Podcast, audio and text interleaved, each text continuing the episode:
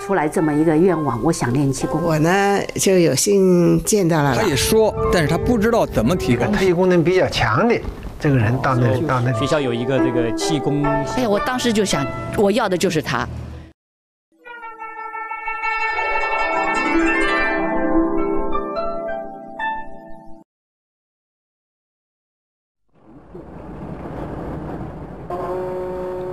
一九七九年三月十一日。四川日报发表了一篇记者张乃明等人的文章，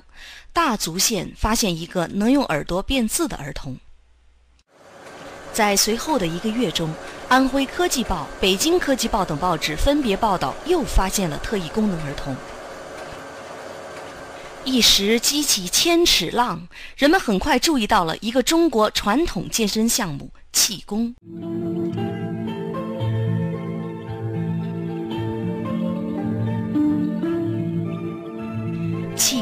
在我国有着悠久的历史，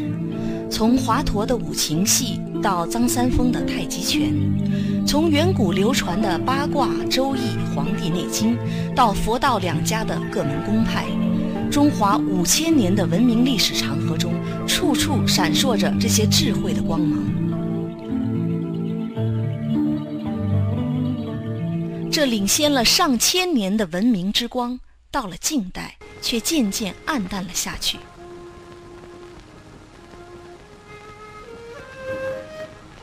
曾经是那样强大的千古帝国，不得不开始遭受屈辱的命运。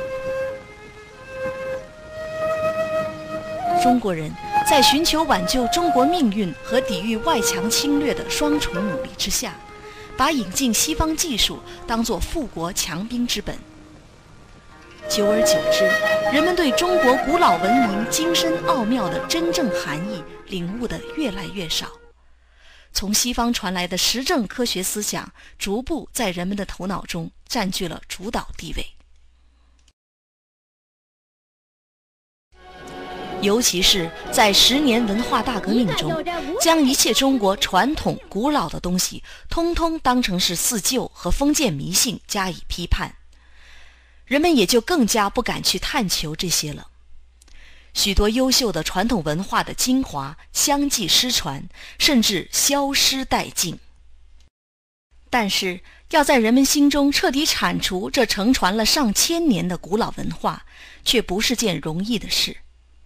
当七十年代末特异功能现象突然出现在中华大地上时，人们立刻对它产生了浓厚的兴趣。在一个编辑部的屋子里头，当代当代编辑部那个屋子里头，当时所在的编辑都在，有有我估计有大概七八个人吧，起码都是有名有姓的嘛。现在，著名作家郑毅向我们讲述了一个他亲眼见到的特异功能现象。你表演那个那个恢复名片，然后呢，就这个有一个编辑呢，就从这个从他的这个抽屉里头就拿出来一张名片，呃，拿出一张名片，然后。递给我，让我签签一个字，我就拿这个钢笔在这个名片上签了一个我的名字。到时候你你放到嘴里头，你把它给把它给嚼烂了，然后我就放到嘴里头嚼，就嚼成了一团纸浆，呃，然后还咽下去一小块最后拿出来以后，事就在手里头就这么样团了团，然后呢就就这么样，就这么盖着这么移动。就是咵一下就就是弹出一张名片来，就是一瞬间弹出一张名片，一看那上头我签那钢笔字还在上面呢，所以这个魔术我想这个很难做这个，呃，因为第一呢我是一个有信用的人，我不是他们的托儿，嗯，对，另外一个呢就是说这个我这嚼成我是我亲自把它放到嘴里头，然后嚼成这个纸浆了，它最后怎么又会出来，而且那个我那签字还在上边。我想这个东西是唯物主义不太好解释，这个嗯，这种用唯物主义世界观无法解释的特异功能现象一经出现，立刻引起了一贯以马列主义和无神论为宣传统治思想的中共高层的注意。在发现耳朵认字儿童的报道发表后不到两个月，七九年五月五日和十八日。人民日报连续发表文章，以极其严厉的语气批判耳朵认字是荒诞无稽，违背了科学常识，完全是反科学的，简直是丢中国人的脸。与报刊揭露和批判的同时，某中央部门下达文件说，对耳朵认字现象的宣传是违反科学的，是封建迷信的复活。之后，《四川日报》做了自我批评，当时的四川省委书记也被迫做了检讨。但是，以科学界泰斗钱学森为代表的一批科学家，则支持对特异功能和气功这个未知领域的探索研究。并从学科发展角度提出了人体科学的概念。他认为，气功、中医理论和人体特异功能孕育着人体科学最根本的道理，会导致一次科学革命，也就是人认识客观世界的一次飞跃。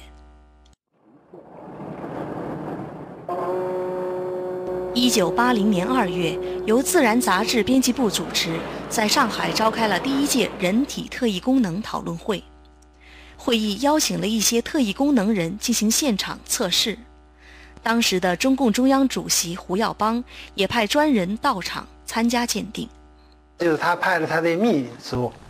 就是带了他亲自写的几个几个样品，就是让那些的特异功能的人去辨认。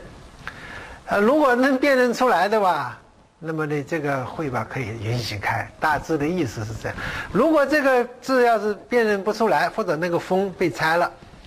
啊，那么呢，他可能那就是说，他可能这中央就要下决心把这个活动吧那个那个那个取消掉。但是据说当因为当时在上海做这场实验的时候吧，集中了全国的主要的几个特异功能比较强的这个人到那里到那里去。呃，所以效果当现场的效果呃比较好。呃，就是胡耀邦的秘书就打电话跟胡耀邦说了，说了你写的那几个字，他们说是什么什么字。那胡耀邦大概一听啊，好，他是写了那么几个字，他就让他赶快先回来，回来他要检查这个，这他写的这个字的几个样品是不是被拆封了。那个据说那个秘书把那几个字带回北京，那胡耀邦一看。这几个字确确实实，他自己亲手封那封封，他亲手密封的嘛。但是谁也没有拆开。但是那几个字吧，这些特异功能的人看得出来了。专家们一致认为，会议澄清了七九年对耳朵认字真伪的争论。以这次会议为标志，我国对人体特异功能的研究进入了一个新的阶段。然而，一些反对的声音也随之而起。有人不顾科学实验的结果，单纯从哲学的高度对人体特异功能研究进行批判，认为这是要科学还是要伪科学，要唯物主义、马克思主义哲学还是要唯心主义，要和马克思主义根本对立的哲学的问题。这时的中国，十年文革刚刚结束，文艺界、知识界。科技界都处在一种复苏开阔的气氛中，人们在饱受十年极左思想的毒害之后，开始重新审视自己和以前所走过的路，也能带着比较客观实际的态度来对待气功和特异功能现象。你过去不让他表现，你只是说他是这个妖魔鬼怪，那么东西大家没有见过，当然也就信你说的了，是吧？当这这些呃，你比如说这个气功啊，气功热开始之后，它气功确实起作用啊，呃，那那个尤其是这个这这个有病的人，他一练气功，他就觉得他觉得很舒服，他觉得很好，然后你去医院检查，有些指标他就呃一些物理的指标、生理的指标，它发生变化，这这东西是可以实证的，可以检查的，所以他他就不能不相信这个气功是起作用的。一位曾亲眼目睹了神奇功能的中央领导给胡耀邦写了一封信，信中说：“纵观科学发展的历史，当初哥白尼提出日心说，伽利略坚持地球转动说，爱因斯坦提出相对论，摩尔根提出基因论，都遇到世俗势力的严厉抨击，拥护新说的人甚至丢掉了性命。一些旧理论所不能解释的现象。”往往是科学跃进的先声。不久，胡耀邦指示中共中央宣传部对气功和特异功能不宣传、不争论、不批评，同时允许少数人进行研究。一九八二年四月二十日，中宣部下发了传达这个精神的通知，这就是著名的“三不”政策。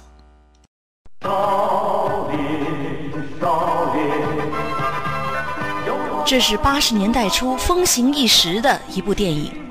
影片中展示出的精湛武艺和神奇故事，让一整代青少年心驰神往，大开眼界。初中的时候呢，上演这个少林寺，呃，当时特别的感兴趣，一下子对这个中华武术文化源远流长有了一个了解。记得那时候。朋友们之间都比，谁看的遍数多，看一遍真是不够。我就看了好多遍。从那时候起，只要是跟武术、气功有关的书籍、杂志，我能找到的，全都买来看。那时候学校有一个这个气功协会，然后他请了很多这个社会上出山的和没出山的气功师，呃，到我们学校来做报告，然后还请来一些特异功能的那个人士来做一些表演呐，讲一些事情哈。呃，他们主要是从这个文化的角度上讲，从这个中医啊、经络呀、周医啊、八卦呀，从预测呀，就是这种一种一些超常现象啊，呃，从这个呃，就说完全不同的角度，从与西方这种传来的科学完全不同角度讲这个宇宙观呐、人生观、生命观呐哈，然后那是对对中国的文化引发了就是强烈的兴趣。对大多数上了年纪的人来讲，气功吸引他们的是它神奇的祛病健身效果。尤其是现代医学有许多疑难杂症还无法解决，气功的出现无疑是给了那些饱受病痛折磨的人一根活命的稻草。就是在文化大革命中间，我的身心受到了很大的摧残。等到那个一切都已经过去以后，八零年开始我就病了。基本上我对自己都已经绝望了。我因为我在医院工作，在中国，我吃药看病是很方便的，多方医治都没有效果，什么样药对我没有效果。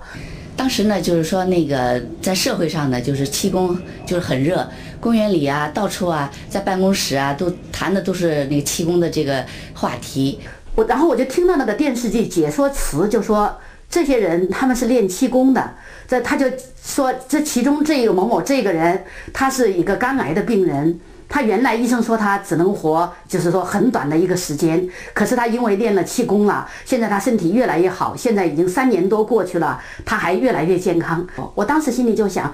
他肝癌都能好，我这个病还没有确定我是癌症呢，就算他是癌症，我比肝癌也强一点儿，嗯，那我一定也能好。所以这就是这样的一个机缘吧，使我就萌发了一个念头，我就想，这世界上已经没有其他的药可以能够救救我的命，能够治我的病了，唯一的希望就是气功，所以我就出来这么一个愿望，我想练气功。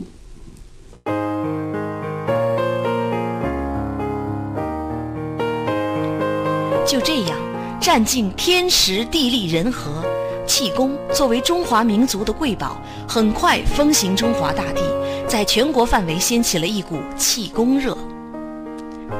气功究竟是什么？它为什么会有如此神奇的力量？没有人做过真正的解析，甚至一些气功师自己都不太了解其中的真正原因。这又使气功被蒙上了一层神秘的面纱。后来出了很多的一些现象。啊，你比如说像辟谷啊，这个自发功啊，还有一些所谓的体感功能啊，我自己都有感受，啊，但是解释不清楚。嗯，我记得就是说那个气功师来了以后呢，就是嗯，因为我就想知道到底是怎么治的病嘛。那么在私底下呢，我就问他说：“你是怎么治的病？”那他就告诉我，他说：“其实啊，这种治病啊，你要只要胆儿大。”你胆儿大以后呢，你就一跺脚，你说你治好了，然后呢，你问问他好没好，他也就好了。你胆儿大，你觉得你能治好，也就差不多了。所以没有什么理论可言，他不知道他怎么治好的。在这个热的过程当中，整个这么一个过程，大家一直在思考，就尤其有心的人他在思考，这个气功是一种什么现象，它的背后的是什么？啊，人们经过练习，到底除了健康以外，还想明白什么？最后就发现，这个目前这个，一个是练，一个是推广普及，一个是提高，一个是科学的实验方法，一个证实，这所有这些呢，还不能说明问题，不能说明就是，因为科学的手段只能证实它的一个过程，不知道它本质的规律是什么，所以呢，这个气功热就又给人带来一个思考。一些人抓住了人们在气功中求治病、求功能、求发财的心理，打着各种名目招摇撞骗，使原本就让人充满疑问和迷惑的气功变得更加光怪陆离、鱼龙混杂了。当时流行这个，比如说这个这个治法功，就说就是人呐、就是处于一种一种状态以后啊，他就说气功师给诱导一下哈，然后就就是满地打滚啊，然后你哪儿疼就猛拍哪儿，就是你看老太太都能跳舞啊，就搞很多乱七八糟东西。他们他们讲讲功一般是这样，先教一套动作，再讲一讲这个所谓的气功的功理，然后接一接信息。有的时候呢，还让每人带一个杯子，灌点这个水，他发发功就叫信息水。呃，后来也流行过一阵治病，然后我一参加了气功班儿，去那个那个气功师就教你这个，呃，什么排呀、补啊、什么泻呀，哎，我当时印象最深刻的就是叫是叫做一招哈，叫做神仙一把抓，就是就是学了这个以后呢，回家回老家哈，到四川老家还跟我们家人一起抓，其实也也也这个效果没什么效果，就是这样，就是说很热心干这种事情，但是在你知道这种事情在某些事上是是管用的，可是呢，好你自己学呢，好像又没学到，也学不到。有一些人呢，认为这个凡是热，他的商业头脑就洞开了，他就认为通过热啊，大家都喜欢的东西，我就可以赚钱。所以有些假气功啊，有一些呃伪气功，又骗人的东西啊，他利用人的那种这个呃那种狂热的心理，他自己就在这里面投机钻营。他不会气功也说是气功，啊，他这个练的不是真正的气功，他编了一点东西就骗人。当然有一点小的作用，呃，他也去在这里鱼目混珠。呃，有很多人就是说啊，发发气就能治病，当然能不能治病，有起点小作用，但是他又没有功夫，根本就治不了病，他也去到处去招摇撞骗，这种人也不少，呃，造成了很恶劣的影响，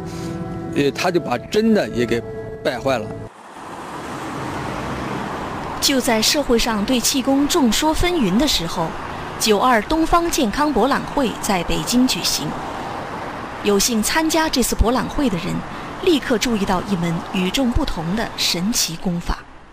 那我就看一个很年轻的一个气功师哈，呃，人长得很英俊哈，而且待人的态度都是非常和蔼的，所以他的那个外貌嘛就非常吸引我哈。然后我就在他的周围看了看，那么他的展厅里边呢有他的呃打坐的那个形象哈，穿着黄衣服。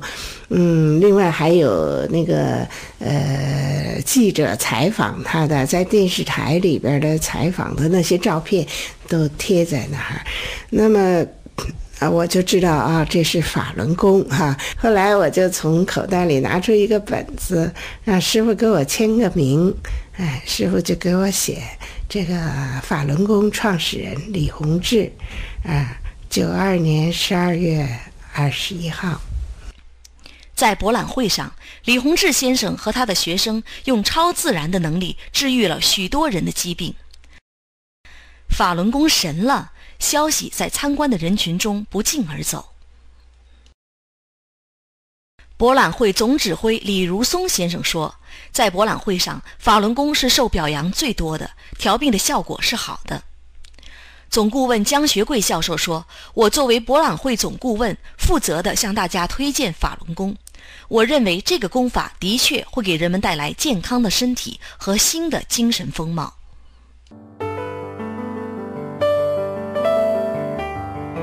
一九九三年四月，李洪志先生的著作《中国法轮功》正式出版。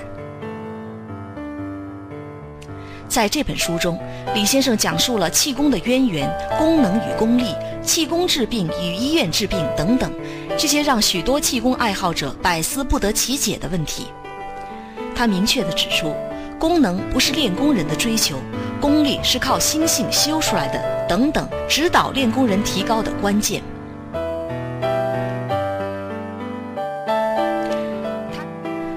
这简简单单的一句话，是那些寻找多年的人们盼望已久的。我当时就那个感觉，就是说，好像我走找了很久，但是就是他。那么当时我就有这个感受，就说我我可找到了你，就是这样。所以我当时就一九九三年十二月，法轮功作为特邀公派，被九三东方健康博览会再次邀请参加活动。李洪志先生被推选为组委会成员。这次博览会，许多人是慕法轮功之名而来。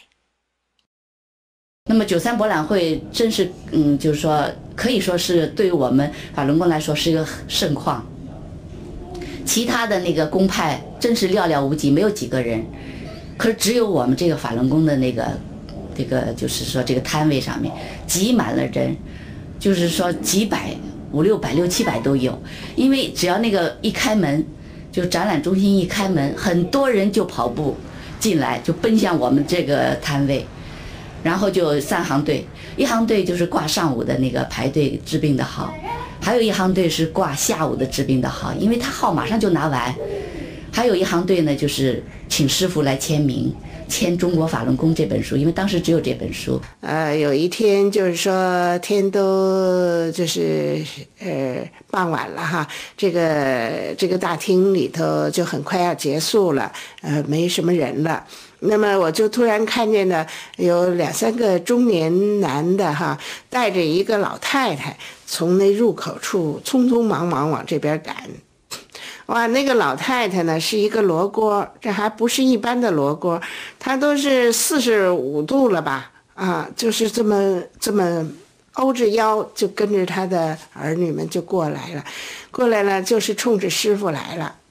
那么当时师傅呢，一看到这种情况哈，就一看这个老人这样子哈，嗯，结果呢，师傅呢就就把这个老人呢从这个老人的后边，呃，贴着师傅的前胸，师傅呢就把他抱起来了，抱起来这么抻一抻，是吧？嗯，那个这个老人的两脚呢已经已经已经离地了啊，就是这么抱着。抻了抻，然后呢，又看了看他，然后呢，就是跟这老人说说你放松放松啊，呃，你跟我走，呃，结果呢，那那地方也是挺大的，师傅就是走一个圆场，这个老太太就跟着这师傅走，然后师傅就回着头，总是跟这老太太说，呃，说的放松啊，放松，呃，你跟我走，呃，挺起来，挺起来，挺起来。然后呢，我就我就在旁边是偶然间看到这种情景哈，我也挺激动的，我就看着这老人真的就慢慢慢慢就挺起来了，然后师傅还不断的跟他又呃笑着跟他说，说的放松啊放松，呃走走走走，呃挺起来挺起来，哎就是这样子，因为我当时看的那个场景很激动。我心想，如果要有电视台的什么来把这个录像拍下来，这一这一瞬间多好啊，是吧？这个一下就治好了。然后我就看着他，他那个可能是他的儿子哈，是一个中年男的嘛，马上就跪在师傅面前了。他也是很激动的，毕竟他是他的妈妈嘛，是吧？哎呀，师傅说的，哎，起来，起来，起来，就完了。所以说，呃，好像很随意的，没有什么。就是这样，所以一天呢就治这样的人，那真的不知道治多少。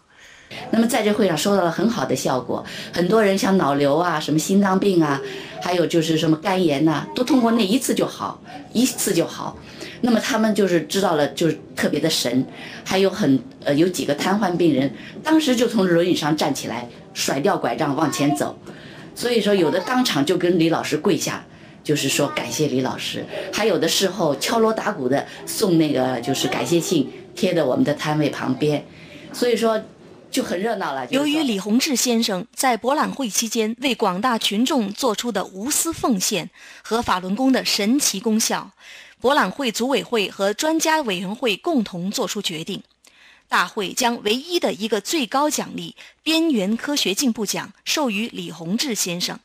同时还授予李先生受群众欢迎的气功师称号。法轮功犹如一颗璀璨的明星，从各气功门派中脱颖而出。